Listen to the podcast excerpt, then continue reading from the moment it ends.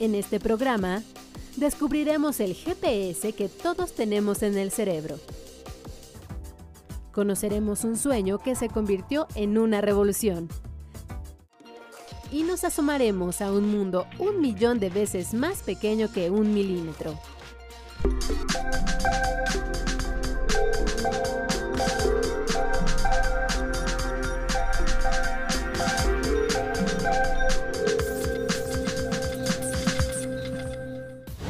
Bienvenidos a Factor Ciencia. Yo soy Alejandro García Moreno y en esta ocasión me encuentro en el Centro de Investigación y de Estudios Avanzados del Instituto Politécnico Nacional, el CIMBESTAF. Es un centro donde se realiza ciencia y tecnología de vanguardia. Es uno de los más prestigiosos del país y vamos a aprovechar las instalaciones de este lugar para contarte las historias sobre los ganadores de los premios Nobel de Física, de Química y de Medicina de este 2014. Acompáñame a este recorrido.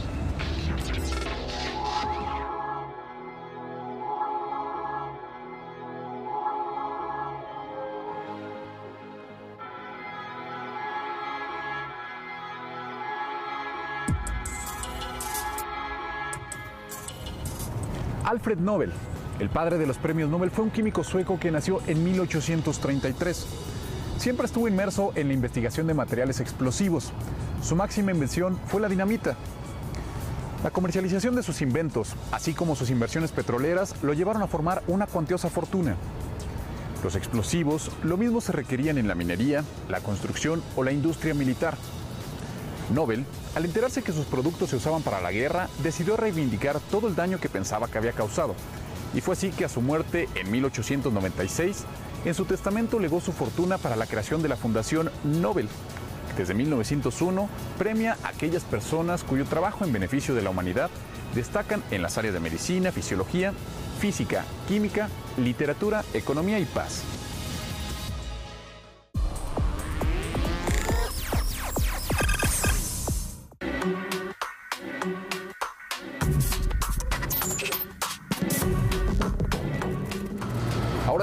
En el Banco de Cerebros del Centro de Investigación y de Estudios Avanzados, el CIMBESTAP. Este lugar cuenta con una colección de más de 200 cerebros, entre cerebros sanos y cerebros con algún tipo de enfermedad como Alzheimer, Parkinson o algún tipo de enfermedad eh, de demencia o, o, enfermedad neurodegenerativa. Y en este lugar, bueno, pues de lo que se encargan es de estudiar las causas justamente de la presencia de este, de este tipo de enfermedades. Me encuentro con Sandra Oliva. Ella nos va a explicar un poquito las diferencias evidentes. Sandra, tenemos aquí algunas muestras de cerebro sano y de cerebro con, con Alzheimer.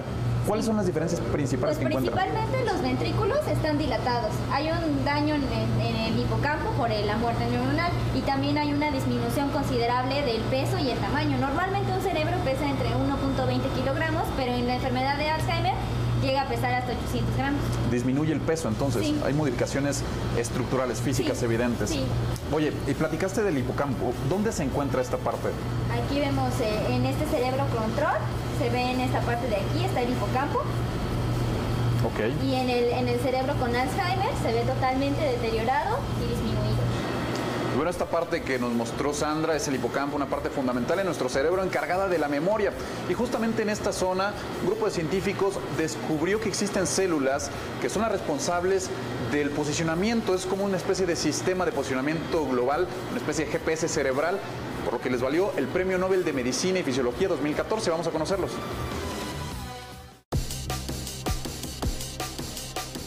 Nuestro cerebro, de manera cotidiana, genera mapas de reconocimiento de todos los lugares a donde vamos.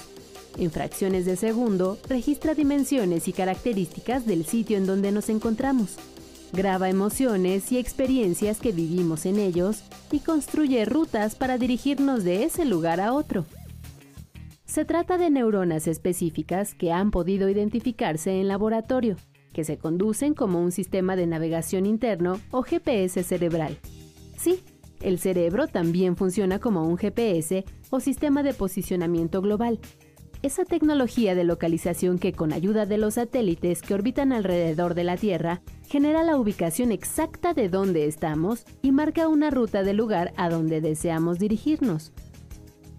Este proceso es precisamente lo que descubrieron el investigador británico-estadounidense John O'Keefe y el matrimonio de científicos noruegos Edward Moser y May-Britt Moser, quienes han sido merecedores del Premio Nobel de Medicina 2014. O'Keefe del University College London en 1971 observó que un tipo de neuronas ubicadas en el hipocampo se activaban en ratas cuando se encontraban en cierto lugar de una habitación y en el momento en que los roedores se desplazaban hacia otro punto, nuevas neuronas reaccionaban, creando una imagen virtual del lugar. Something very important about this part of the brain and how it functions. It will uh, help us to understand specifically for spatial memory, but also broadly, more broadly for uh, a large class of memories. So I think it should be seen as basically uh, uh, uh, um, something which is a contribution to, to uh, basic neuroscience. La pareja Moser comenzó a colaborar con O'Keefe en 1995. Al trabajar también con ratones, observó que en la región de la corteza entorrinal existen redes celulares involucradas con la memoria y la orientación, que crean mapas muy parecidos a los de las coordenadas. Ja, så det vi er interessert i, det er å, å registrere fra små signal, elektriske signaler fra hjernen, og så avdekker vi mysteriene i hjernen med stedsans og med hukommelse. Og vi har da hørt på, på celler som er aktive når vi finner fram i rommet. En conjunto, las neuronas de ubicación o reconocimiento del lugar en el hipocampo y las de mapas de ruta o cartografía personal en la corteza entorrinal forman un sistema de navegación interno que nos ayuda a reconocer el entorno y orientarnos. El hallazgo de la brújula interna ayudará a comprender la causa de la pérdida de conciencia espacial y la desubicación de pacientes neurológicos. If we find the basic principles that uh, that control how the brain operates, we'll be able to, in the long term, to treat every kind, all kinds of neurological and psychiatric diseases, uh, not only Alzheimer. Las investigaciones de O'Keefe y Moser, ahora padres del GPS cerebral, son un parteaguas en el tratamiento de enfermedades neurodegenerativas a nivel celular.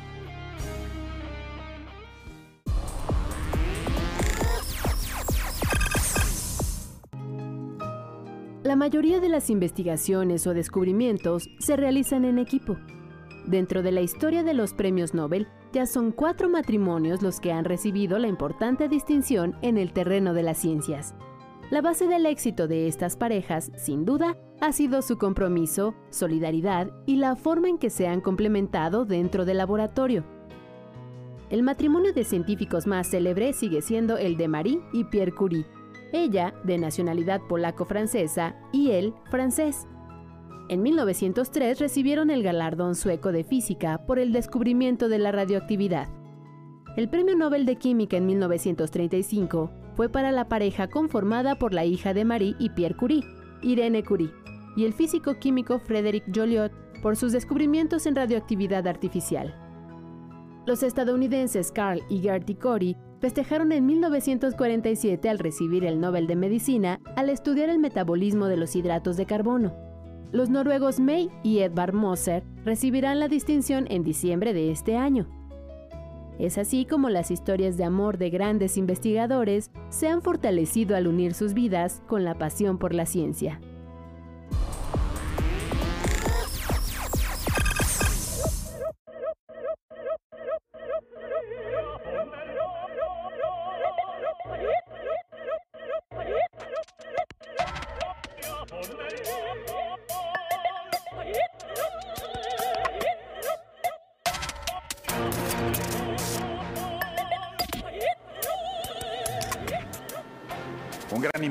Más bien una gran revolución de los últimos tiempos, ha sido la iluminación por medio de LEDs. Y lo es no únicamente por su utilidad, sino porque permite un extraordinario ahorro de energía en todo el mundo.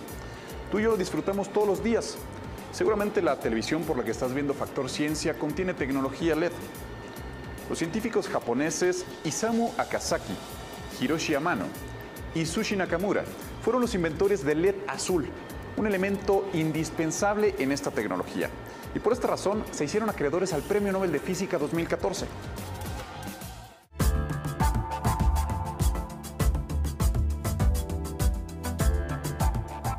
Cuando Tomás Alva Edison en 1879 presentó su lámpara incandescente y tres años más tarde estableció en Nueva York la primera estación eléctrica del mundo, jamás pensó que estaba cambiando la historia y sería recordado como uno de los grandes inventores de todos los tiempos. Lo que sí sabía es que el secreto de un buen invento es que por encima de todo debe ser necesario. Antes de la bombilla eléctrica, las personas se iluminaban con lámparas de aceite o velas que producían poca luz y no eran suficientemente seguras. Así que el foco se hizo imprescindible para iluminar todo lugar y para desarrollar casi cualquier actividad. A finales del siglo XX, la luz artificial volvió a dar un paso trascendental, el diodo emisor de luz, mejor conocido como LED. Esta revolución tecnológica no es solo por su apariencia, también por lo que produce y es capaz de hacer. Este pequeño componente electrónico, al recibir una carga de energía, la libera, en su gran mayoría, en partículas de luz llamadas fotones y un mínimo porcentaje en calor. A la inversa de lo que ocurre con un foco convencional, cuyo 85% de la electricidad que consume se transforma en calor y el resto en luz. El LED es poderoso y ahorrador. Enciende en un milisegundo y para emitir la misma luminosidad de un foco solo requiere el 10% de la energía que necesita la bombilla.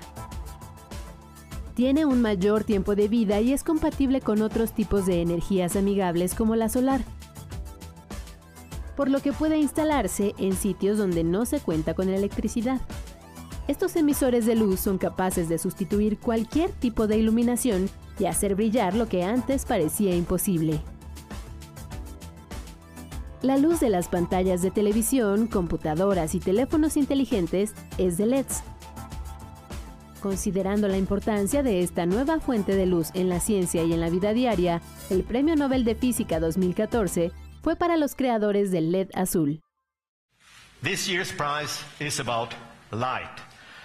The Royal Swedish Academy of Sciences has decided to award the 2014 Nobel Prize in Physics to Professor Isamu Akasaki at Mayo University, Nagoya, and Nagoya University, Japan, Professor Hiroshi Amano at Nagoya University, Japan, and Professor Judy Nakamura at University of California, Santa Barbara, USA.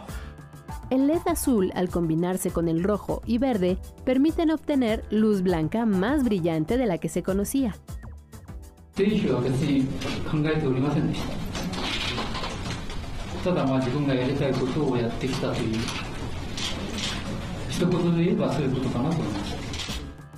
Shuji Nakamura, investigador de la Universidad de California, además de estar feliz por el premio, destaca que se trata de una alternativa que puede mejorar el medio ambiente. It also makes me happy to see that my dream of LED lighting has become a reality. Nowadays, we can buy energy efficient LED uh, light bulb at the supermarket and help reduce energy use. I hope this helps to reduce global warming too. De esta forma, la gran utilidad de un pequeño invento es lo que lo convierte en excepcional.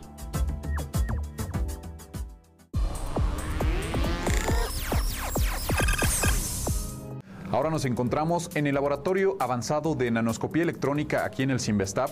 Me encuentro con el doctor Daniel Baena. Daniel, muchísimas gracias por recibirnos. Muchas gracias por la invitación. Oye, doctor, estamos eh, ante una de las herramientas de observación más poderosas del mundo. Platícanos, ¿qué es esto? Es correcto. Eh, este, el equipo que tenemos a, la- a las espaldas, es un microscopio electrónico de transmisión con aberración corregida. Este equipo lo que hace diferente en comparación a los demás es que podemos eh, tener un- tenemos una resolución atómica, tenemos el equipo por sí solo tiene una resolución de 78 picómetros y poder identificar eh, composición química y las posiciones atómicas de cualquier material, de cualquier muestra es relativamente Sorprendente. Sí, sí. Oye, doctor, ¿nos puede explicar cómo funciona? Claro que sí. El equipo funciona con un, tenemos un cañón mm, de electrones, eh, que es nuestra fuente de iluminación. Con esos electrones pasan a través de todas las bobinas, radiamos la muestra y colectamos los eventos que se transmiten a través de la muestra o interactúan a través de la muestra y los censamos con diferentes sensores.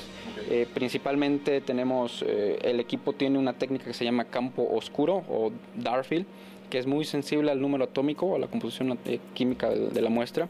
Es una herramienta muy, muy, muy importante que nos ayuda a hacer este, eh, a confirmar eh, de algunos experimentos a ver qué es lo que está pasando dentro de las estructuras, cómo están arreglados, cómo está arreglada la estructura. Este, eh, esto nos va a ayudar bastante para eh, una nueva, todas las áreas y para hacer investigaciones cada vez mucho más impactantes, mayor importancia a nivel científico. Bueno, pues esta disciplina, la nanoscopía, como ya escuchábamos, abre un horizonte completamente nuevo para la investigación científica. Y justamente la nanoscopía eh, fue una técnica que les valió a tres investigadores el Premio Nobel de Química 2014. Vamos a conocerlos.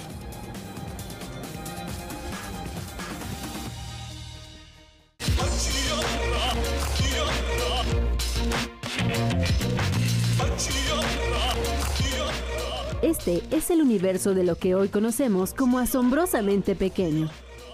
Mundos que están frente a nosotros pero que no podemos ver directamente con nuestros ojos. Es el cosmos nanométrico de átomos, células y moléculas. Estas son células del riñón de un cerdo a punto de dividirse. El surco de un CD luce de esta forma.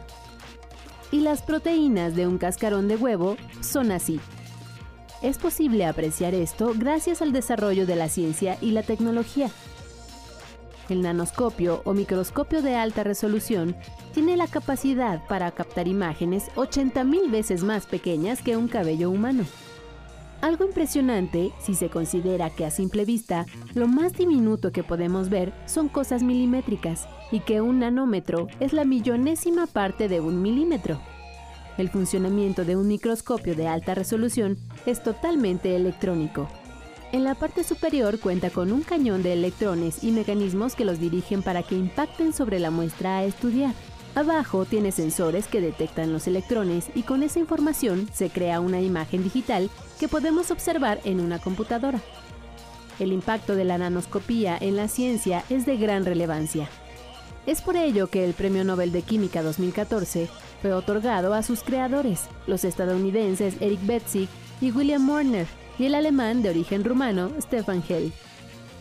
Ich habe den Nobelpreis ähm, dafür bekommen, dass ich entdeckt habe, dass man mit einem Lichtmikroskop, einem Fluoreszenzlichtmikroskop, Details viel schärfer sehen kann als das, was man 100 Jahre lang geglaubt hat. Und das ist wichtig, um zum Beispiel in lebenden Zellen Proteinverteilungen zu sehen, die man vorher nicht sehen konnte. Su invención ha logrado rebasar lo inimaginable a nivel molecular. They are roughly a, a, nanometer or two in size, very, very tiny. So if you use that as a, a position information, then you can measure the shape of a structure in a cell uh, far beyond the optical diffraction limit. Well, that's a fancy word, but it just means that you can measure shapes of structures five times or and more better was possible before. La inventiva nanoscópica es la única que nos permite asomarnos en tiempo real al interior de células vivas, bacterias, virus y otros nanoorganismos. Again, like seeing just the quarterback throwing the ball in a still shot and the cheerleaders creating a pyramid on the sideline, and you're wondering how these things are connected. But if you can watch the whole game and watch it happening in real time, then you can really understand the rules of the game. Hoy se confirma que no existen productos finales.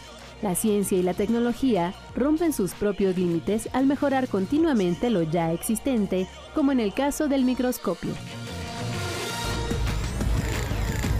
Factor Ciencia. Regresamos. Factor Ciencia. Continuamos. Yo soy Alfonso Rodríguez y yo quiero saber cómo funciona el cerebro de los grandes investigadores de la humanidad. Podríamos decir, hasta ahorita no tenemos evidencia eh, clara, categórica, que nos diga, por ejemplo, anatómicamente o eh, funcionalmente, el cerebro de los grandes pensadores, de las grandes pensadoras, es cualitativamente diferente al de las personas normales, vamos a llamarles así. Eh, en otras palabras, no se ha encontrado hasta ahorita. Hay un artículo, por poner un ejemplo, en la revista Nature, Naturaleza, del 2006, eh, donde un grupo de investigadores del Instituto Nacional de Salud Mental en Estados Unidos y uno de McGill en Canadá eh, encuentran algunas diferencias en el patrón de maduración de la corteza cerebral en una muestra de un poco más de 300 niños y adolescentes. Entonces se encuentran diferencias en el punto eh, cronológico en el cual maduran los niños normales, los niños brillantes y los niños, vamos a llamarles, excepcionales. ¿Ok? Pero fuera de eso hay demasiada poca evidencia que nos permita decir, hay diferencias categóricas. ¿Dónde realmente residirían las diferencias fundamentales? Por ejemplo, residen en aspectos como la motivación de logro, en aspectos como lo que algunos llaman ética de trabajo o los hábitos o las capacidades de organización de las personas. Eh, un psicólogo de la Universidad de Harvard, eh, Howard Garner, hace ya tiempo hizo la propuesta de que más que una existen al menos siete u ocho formas distintas de inteligencia y las diferencia y dice que son muy independientes la una de otra lo cual sentimos que es cierto, porque cada uno de nosotros sabe que tiene ciertas áreas en las cuales eh, actúa o se conduce con soltura, con facilidad y otras donde no es tan fácil. No todas las personas, por ejemplo, tienen una gran habilidad verbal o una gran habilidad musical o una gran habilidad matemática. Cada uno de nosotros tiene un balance muy diferente de estas habilidades.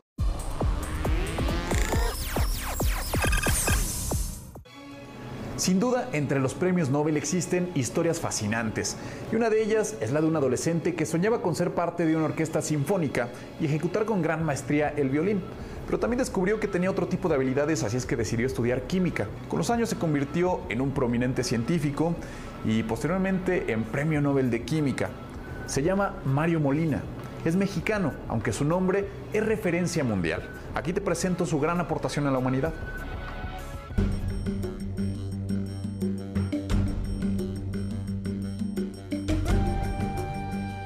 La vida, tan abundante y diversa como la conocemos, y los espectaculares ecosistemas, difícilmente podrían existir sin la presencia de una barrera natural, que aunque invisible a la vista, es fundamental, la atmósfera.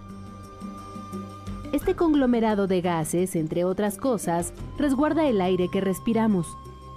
Entre los 20 y 50 kilómetros de la superficie, la atmósfera tiene una importante presencia de ozono, por lo que este estrato es conocido como capa de ozono. Funciona como barrera natural frente a la radiación más intensa proveniente del Sol.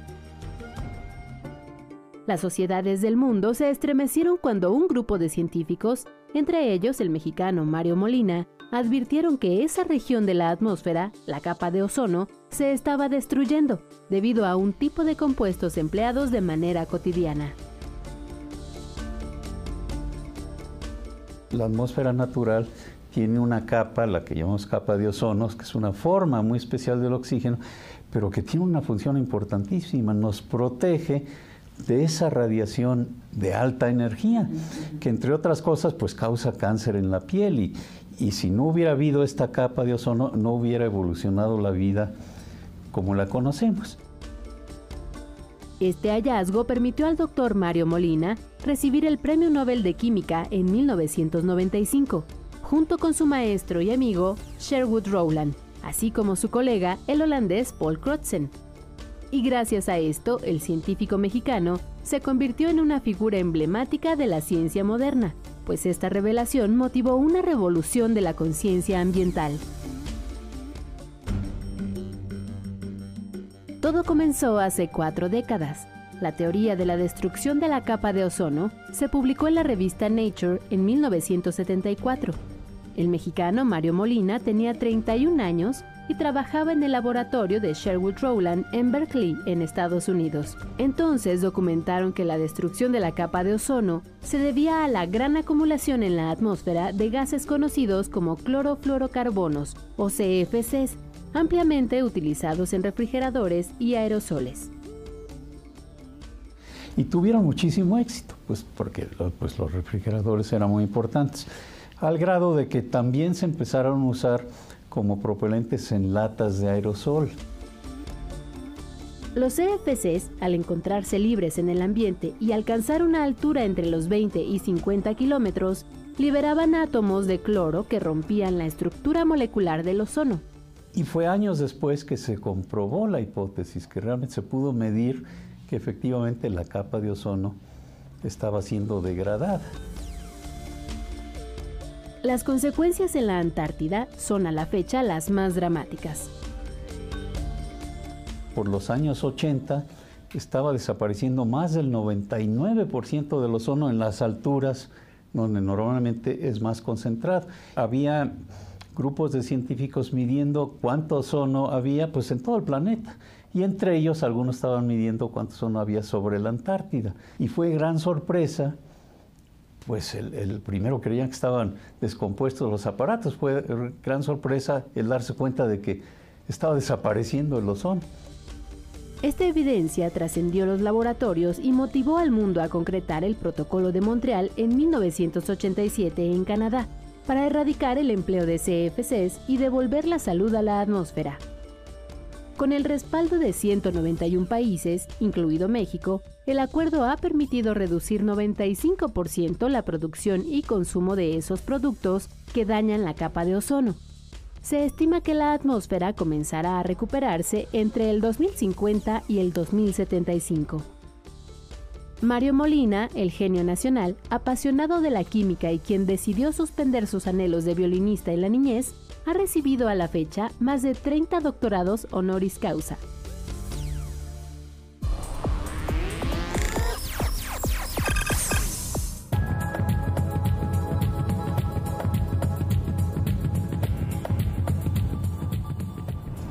Espero que hayas disfrutado de este programa, que además hayas aprendido sobre la historia de los premios Nobel. Te recuerdo que puedes seguirnos en Twitter, Facebook o descargar alguno de nuestros programas a través de iTunes.